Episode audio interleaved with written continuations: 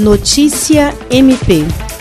Em júri popular realizado na última quarta-feira, o Ministério Público do Estado do Acre conseguiu a condenação a 23 anos e 8 meses de prisão em regime fechado do réu José Wagner Pedrosa Bezerra, acusado de matar a facadas a malabarista chilena Karina Constanza Bodadilha Chet. Crime ocorreu em 1 de fevereiro nas imediações do estádio Arena Acreana, em Rio Branco.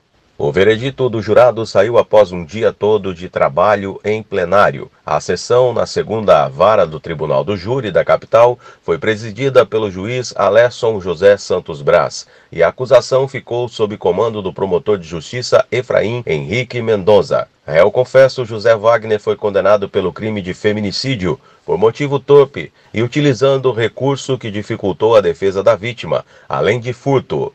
William Crespo para a Agência de Notícias do Ministério Público do Estado do Acre.